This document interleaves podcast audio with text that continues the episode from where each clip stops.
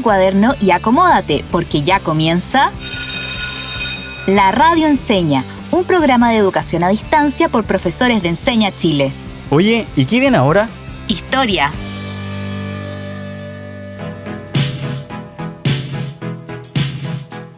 Bienvenidos, queridísimos y queridísimas estudiantes, amigos, colegas y curiosos que están descubriendo la radio enseña. Feliz de volver con todas las energías recargadas para este nuevo año escolar.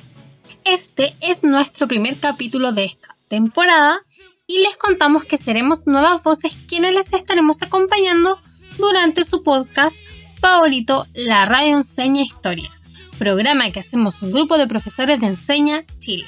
Pero espera, espera, no nos hemos presentado. Yo parto.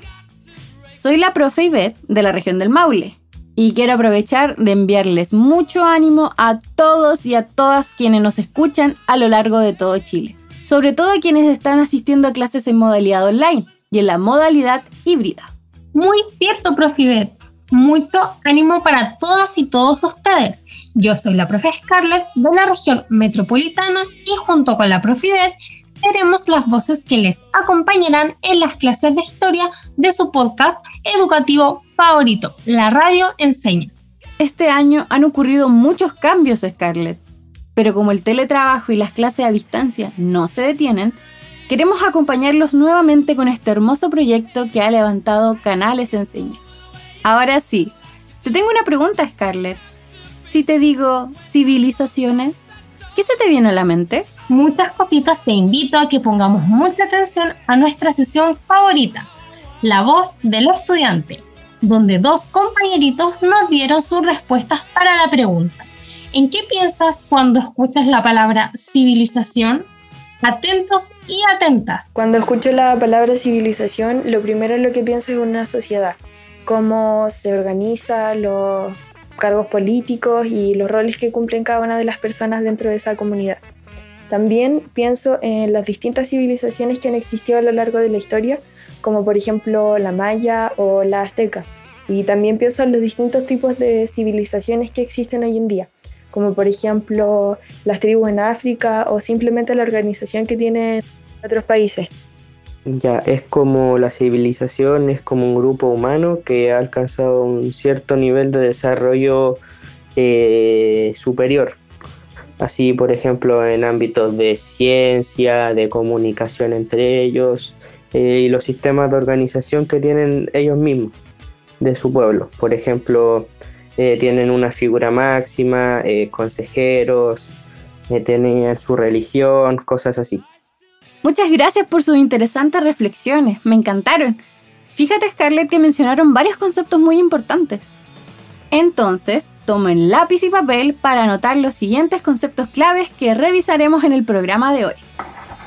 Civilización, centralización, poder político. Perfecto, entonces lo primero que definiremos será el concepto de civilización, Anoten, las civilizaciones fueron sociedades muy complejas que se desarrollaron por todo el mundo y que se regían por poderes centralizados. Sí, y para lograr su importancia mundial construyeron grandes ciudades donde compartían con otros pueblos su cultura, sus leyes, sus valores y su economía. Es importante recordar que todos los pueblos dependen de otros pueblos y estas grandes ciudades no eran la excepción.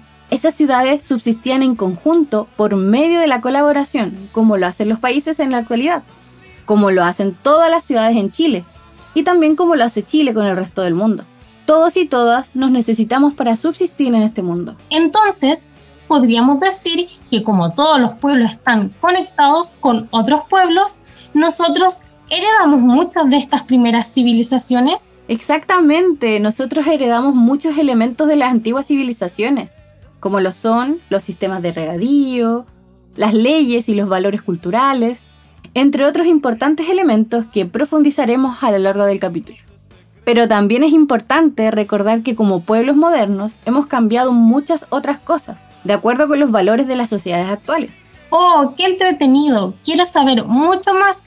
Me apasionan demasiado estos temas, Ivette. Oh, sí, yo también quisiera tener una fabulosa máquina del tiempo que me permitiese ver con mis propios ojos cómo era la civilización maya, la inca, la egipcia, la romana, uff. Son tantas las civilizaciones que me gustaría visitar. Sí, y con este programa también podrás conocer un poco más.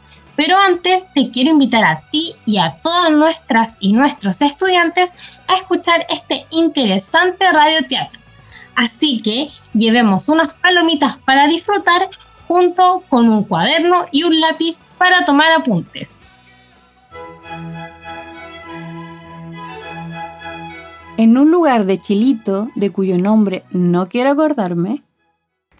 Buenos días a todos y a todas. Bienvenidos a una nueva sesión online. Les recomiendo que tomen apuntes y realicen muchas consultas a través del chat, que yo puedo ir respondiendo a medida que avance la clase.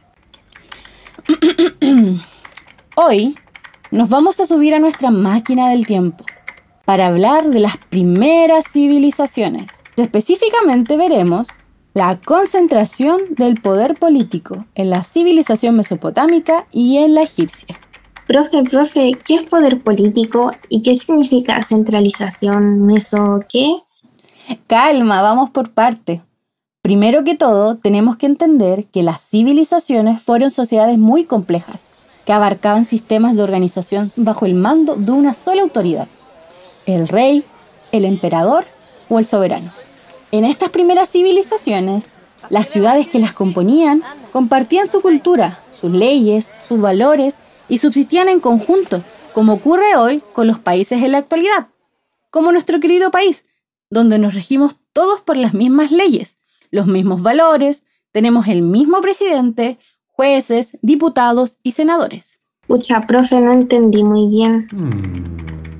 A ver, imagina una civilización como un gran cuerpo, como el cuerpo humano, donde todos los órganos son instituciones. Dichos órganos ayudan a que todo el sistema funcione plenamente. Las primeras civilizaciones tuvieron como principal característica desarrollar formas de plasmar su historia para que otros pudiesen tener información sobre ellas. ¿Cómo nuestro sistema de escritura, profe? Pues así podemos escribir nuestra propia historia y dejar un registro de todos los sucesos y cosas interesantes que pasan en nuestro país. Exacto, la escritura nos permite registrar todo lo que pasa a nuestro alrededor. Profe, hay algo que me da curiosidad. Entonces, antes de los registros de esas grandes civilizaciones, ¿no existía ninguna forma de registrar lo que ocurría? Sí existía, pero no eran tan organizados como los sistemas con los que contaban estas civilizaciones. Profe, entre tantas nuevas personas que había, ¿quién o quiénes mandaban? ¿Tenían leyes? ¿Quién decidía qué comprar, qué comer, qué... Ah, qué complicado. Mm. Calma, pasito a pasito. Tenemos que entender que el poder político está conformado por un conjunto de personas que dirigen un territorio. Esto quiere decir que todas las personas actúan bajo la ley. ¿Se entiende? Como las reglas de oro en la sala virtual. Durante la sesión deben tener los micrófonos silenciados para no interrumpir a quien está hablando. Y esa regla la puse yo. Sí, profe, es como en mi casa. Cuando mi mamá o mi papá me dicen que vaya a comprar el pan, tengo que hacerles caso porque son mis padres. Ellos son la ley de la casa, ¿o no? Así es. Sin embargo, en las primeras civilizaciones se concentraba el poder. O sea, se le daba todo el poder a una sola persona, generalmente a un rey o un emperador. Ese cargo muchas veces era designado por su gran fuerza, su riqueza o incluso por un posible origen divino, o sea, por Dios. Qué raro que los dioses dijeran quién debía tener el poder. Profe, ¿aquí aparecen los dioses de la película de Hércules? Sí, pasa como en la película de Hércules, pero no olvides que estas civilizaciones tenían muchos dioses, con los cuales podían explicar la existencia del mundo y el motivo de que ciertas personas concentraran todo el poder. ¿Y cómo lograban que las personas creyeran que descendían de estos dioses? Suena súper injusto, la verdad. Es que en esa época las religiones tenían mucho poder. Para poder legitimar o validar un rey como descendiente o elegido de los dioses, se realizaban muchos rituales y ceremonias fantásticas. Básicamente, a través de estos rituales, los reyes decían que eran descendientes de un dios, para justificar que están representando el dios en la tierra y ¡paf! Nació la justificación divina de los reyes. Oh, qué extraño y curioso. Nosotros, como súbditos, tenemos que cumplir los mandatos de este rey, siempre, siempre. De todo lo que cosechemos debemos darle el puñado más grande. No podríamos negarnos a hacerlo, porque el control lo tenía el rey. Igual siento que es un poco injusto, porque ¿qué pasa con la gente? Ellos cultivaron y cosecharon la comida. ¿No se sentían mal porque el rey tomaba ese tipo de decisiones? En aquella época, como recién estaban surgiendo los grupos humanos, se requería de cierto orden. Entonces, esa forma de organización era aceptada sin cuestionamientos. Además, asegurarse de que todo el pueblo comiese debía ser responsabilidad de quien dirigía el reino. En la actualidad, en nuestro sistema de organización, delegamos las responsabilidades a alguien que nosotros elegimos para gobernarnos por periodos de tiempo limitado. Pero creo que ya no me gusta mucho la idea de vivir en la antigüedad. No por lo menos como súbdito. Tenemos que comprender que eran necesidades de la época. Hoy en día tenemos otras necesidades, como lo es descentralizar el poder y reforzar la democracia, ya que así existirán más y mejores oportunidades para que todos y todas estén representados. Igual, ver las cosas así y tener esta postura de cómo se organizaba antes el poder político en otras épocas, me permite valorar la forma en la que vivimos actualmente. Me alegro mucho que valore la sociedad actual, pero igual recordemos que también existen desafíos y siempre se puede mejorar nuestra calidad de vida a través de nuestra participación. Profe, muchas gracias por la clase que trabajamos el día de hoy, porque como usted siempre dice, solo quien conoce su pasado puede entender su presente y mejorar su futuro.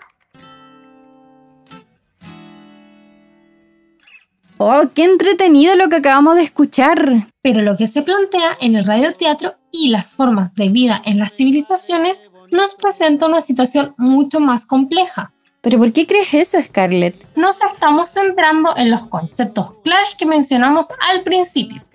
Recuerda que el objetivo de la clase de hoy es analizar la centralización del poder político en las primeras civilizaciones con actitud crítica. Ya definimos el concepto de civilización y ahora, en base a lo escuchado en el radioteatro, podemos avanzar en el abordaje del concepto de centralización y poder político, ¿no? Totalmente. Entonces, quiero pedirles a todos nuestros radioescuchas que nuevamente tomen su lápiz y papel y de acuerdo a lo que escuchamos del radioteatro, respondan qué significa la centralización del poder y qué es el poder político. Les daremos unos minutos para que piensen y respondan.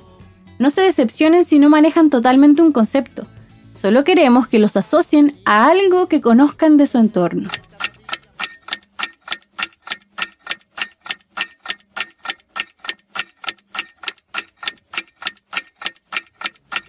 Y tiempo. Espero que hayan ocupado muy bien su tiempo para que podamos conversar ahora respecto a estos conceptos y para que tú en tu casa puedas revisar estos conceptos junto con nosotras. Partamos primero por la centralización del poder. En el pasado han existido diversas maneras de distribuir el poder político, y una de las características de las primeras civilizaciones es que tenían una sola figura que concentraba el poder para gobernar, dar justicia y crear leyes.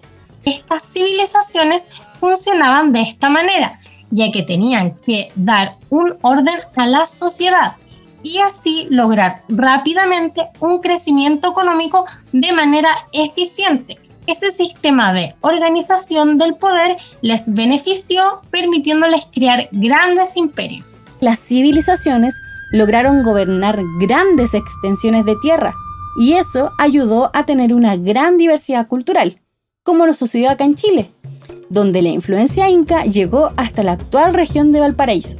¡Wow! Yvette, creo que ya tenemos un posible tema de conversación para otro momento. ¡Qué increíble el poder de los incas! Oye, te tengo una papita, un datito extra. ¿Sabías que entre el año 600 y 700 existió una reina guerrera llamada Cabel? Podríamos ir a visitarle en ese periodo para ver su forma de gobernar. Cuando lo leí quedé impresionada. Una mujer reina y guerrera en América Latina. Imagínate ser una reina guerrera. Sería muy entretenido estar luchando y conociendo lugares antes inexplorados. Oye, pero nosotros no nos quedamos atrás. En Chile también tuvimos una princesa guerrera, la princesa guerrera del Tamarugal, cuyas hazañas legendarias se celebran en la fiesta de la tirana, cada 16 de julio en el norte de nuestro país. ¡Qué increíble! Me encantaría haber conocido a nuestra princesa guerrera del Tamarugal. Pero volviendo al tema central, este tipo de autoridades con mucho poder aún podemos observarla en la actualidad. Por ejemplo, en Chile se gobierna a través de un representante, un presidente. Sin embargo, el poder se encuentra dividido en tres, no está todo concentrado en una sola persona, pues existen parlamentarios y jueces. Además, incluso en el Poder Ejecutivo existen ministerios, secretarios encargados, equipos de trabajo, gobernadores, alcaldes, intendentes y... ¡Uf! La fila es larga. Pero ojo, que el poder esté dividido no quiere decir que no exista centralismo. Nuestro presidente no es solo una figura, sino que también posee mucho poder sobre algunas decisiones muy importantes de nuestra sociedad, decisiones que puede tomar sin tener que consultar a los demás poderes. ¡Ay, qué complejo todo! Centralizar y a la vez descentralizar el poder en la actualidad, que siento que tengo una ensalada en mi cabeza. Yo creo que deberíamos ahondar en este tema en un rato. Siento que esta discusión en torno a cómo se concentra el poder es muy amplia Totalmente de acuerdo, sobre todo porque cambia de una época a otra. Supongo que en un futuro otras personas estarán cuestionando las mismas cosas que nosotras ahora, sobre cómo vivíamos nosotros en nuestra época. Vamos a tomarnos un pequeño descanso y estirar nuestras piernas unos segundos para seguir charlando sobre las primeras civilizaciones del mundo.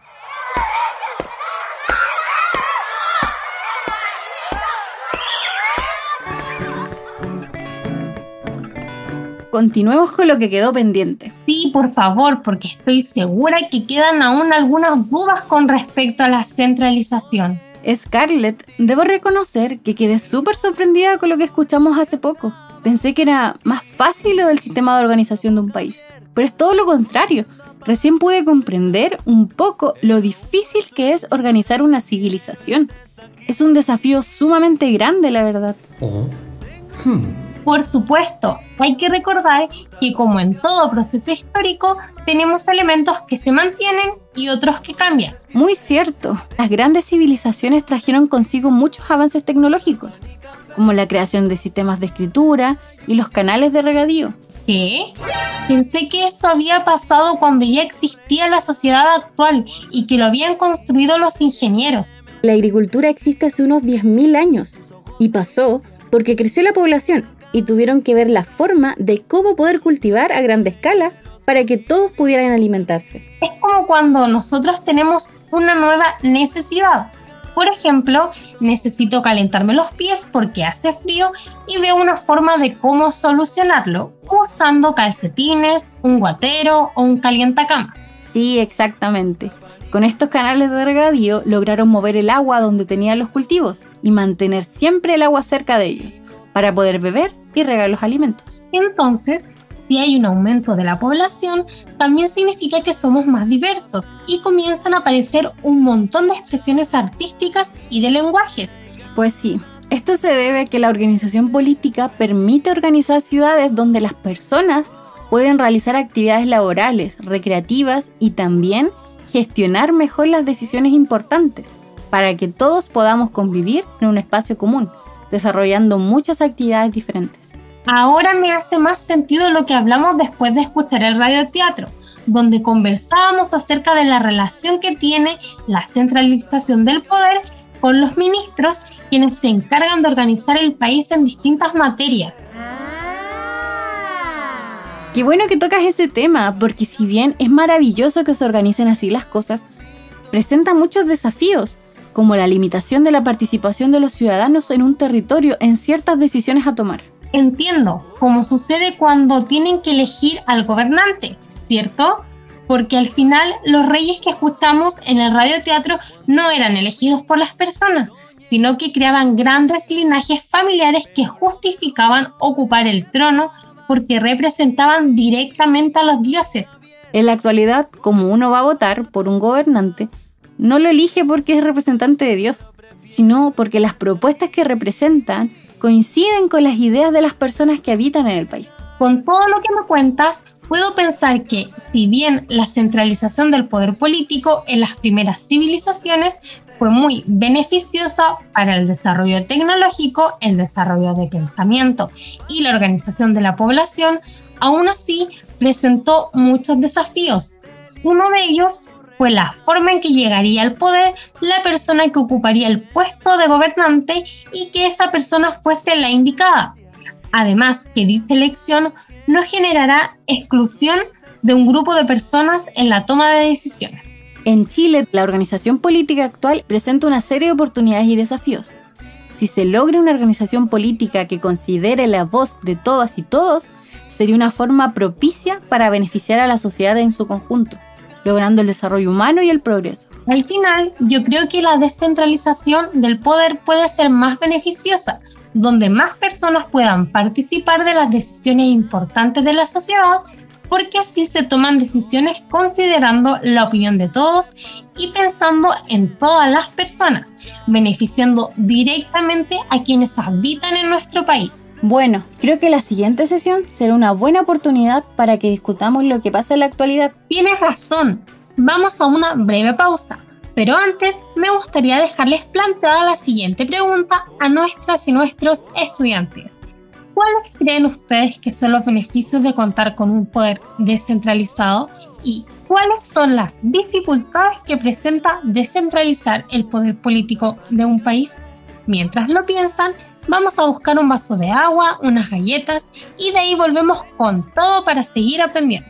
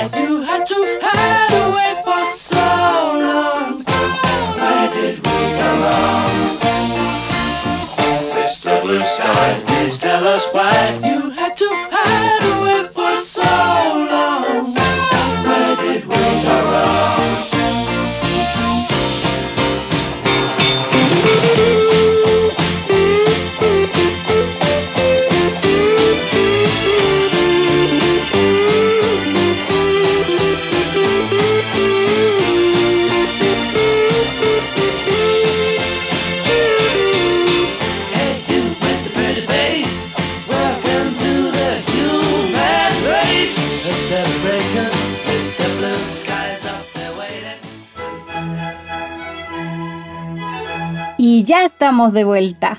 Vaya tema hemos tocado el día de hoy. Siento que viajé mil años atrás y volví al presente. Me di cuenta que hay cosas que se parecen a cómo funcionan en la actualidad, aunque no me gustan mucho las cosas malas, pero no me quiero sentir frustrada por no poder dar soluciones a los desafíos que presenta esta forma de concentrar el poder. Creo que por eso debemos hacernos cargo y pedirle una observación a otra persona. Me parece una estupenda idea, ya que el tema de la descentralización política es un tema muy interesante y complejo, pero necesito tener más información para poder tener una opinión informada. Y la ayuda de un experto me ayudaría mucho a tener otro punto de vista. Sí, mira, andamos con suerte. Se nos unió Sebastián Rodríguez, geógrafo e investigador, quien nos comentará acerca de la importancia que tiene vivir en sociedad y sus desafíos en el Chile actual. Bienvenido, Sebastián. Muchas gracias por el espacio. Hoy les quiero ayudar a entender cuáles son los nuevos desafíos que tiene Chile respecto a la concentración del poder y cómo esto aplica en las diferentes regiones de Chile. Si bien nuestro país se caracteriza por ser uno de los más centralizados según lo que menciona la OCDE, también ha desarrollado una política de descentralización, cuyo objetivo es darle más responsabilidades en el ámbito político, económico y social a los gobiernos regionales y municipios. Una de las medidas de esta política fue la creación de las distintas regiones de nuestro país, para poder distribuir más y mejor los recursos entre todas las provincias de forma más efectiva. Sin embargo, aún siguen existiendo profundas diferencias territoriales en las regiones del país, o bien comunas con muchos ingresos, mientras que otras comunas tienen mucho menos ingresos. ¿Por qué pasa esto? Por un lado, es el presidente el que nombra a la máxima autoridad regional, no es electo directamente por la ciudadanía. Aunque esto ha cambiado recientemente y actualmente la ciudadanía puede elegir al gobernador regional. Por otro lado, hay empresas que extraen recursos naturales en determinadas regiones y una parte de las ganancias no quedan en ese territorio sino que dicho dinero se van a la capital, Santiago, o incluso a otros países. Por último, no debemos olvidar que la creación de las regiones para descentralizar el país ha logrado avanzar en conseguir mayor autonomía de cada territorio. No obstante, sigue siendo un desafío poder resolver todas las demandas locales de cada territorio. Muchas gracias Sebastián por aclararnos un poco más esto de la centralización y la descentralización. Me hace tanto sentido lo que menciona Sebastián. Yo soy de la región del Maule y siempre he tenido problemas para poder conseguir ciertos materiales para realizar mis trabajos o mis pasatiempos. También ocurre que para las personas de regiones que desean emprender o crear un negocio, necesitan conseguir recursos y materiales en la capital del país, Santiago, pues toda la venta al por mayor se encuentra allá. De hecho, ha sido todo un tema nivelar las riquezas de todas las regiones, según la encuesta CASEN del año 2017, existen muchas comunas que han tenido un crecimiento económico. Sin embargo, aún tenemos comunas como Cholchol en la región de la Araucanía que aparece como las más pobres de nuestro país. Es un tremendo desafío conseguir que todo nuestro país cuente con las oportunidades para crecer de manera efectiva. Para eso, creo que siempre podemos contribuir a realizar cambios y colaborar por eso es importante y además es nuestra responsabilidad participar como ciudadanos activos y propositivos para mejorar nuestro país. Tienes razón, Ivette. Ánimo, ánimo, ánimo. Ahora me gustaría escuchar a nuestros radios escuchas y que nos comentaran. ¿Qué valor le ven a vivir en sociedad? ¿Deberíamos avanzar en la descentralización del país? ¿Por qué?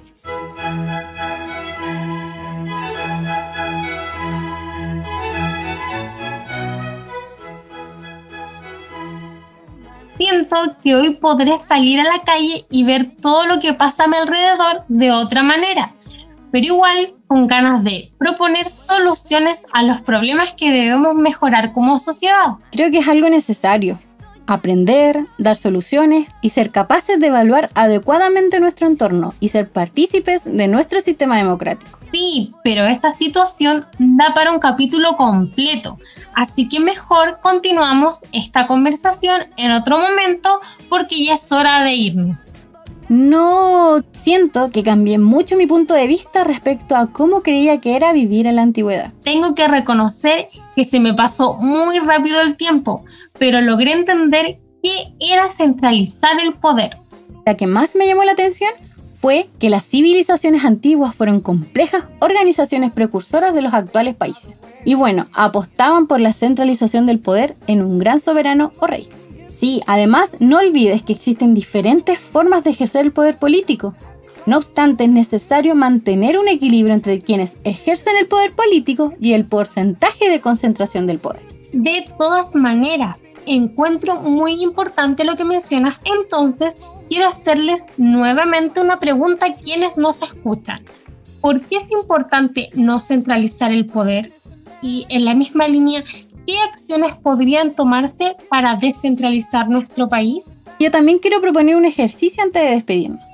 Ahora me gustaría que todos y todas cerremos nuestros ojos para reflexionar lo que aprendimos durante esta clase.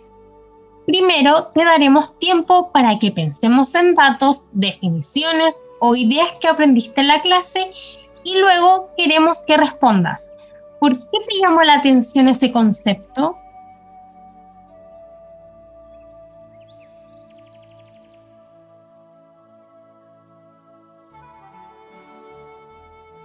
Antes de abrir los ojos, te invito a mover tu cuerpo lentamente y sacudir las tensiones, ya que es tiempo de terminar el programa. Los invitamos a que vayan a probar cuánto aprendieron en A lo enseña. Robbie los está esperando para ponerles a prueba. También comenten cuáles fueron los hitos, datos o cosas que te gustaron de la clase de hoy. Y menciónanos la importancia que tiene para ti la historia. Hasta, la, próxima. Termina la clase y parte el recreo. Descansa. Nos encontramos mañana a esta misma hora en la radio enseña. Y si quedaste con gusto a poco, te invitamos a revisar nuestra página canales.encenachile.cl con N, no con ñ, donde encontrarás este y más capítulos, además de guías que te ayudarán a poner a prueba todo lo aprendido. ¡Te esperamos!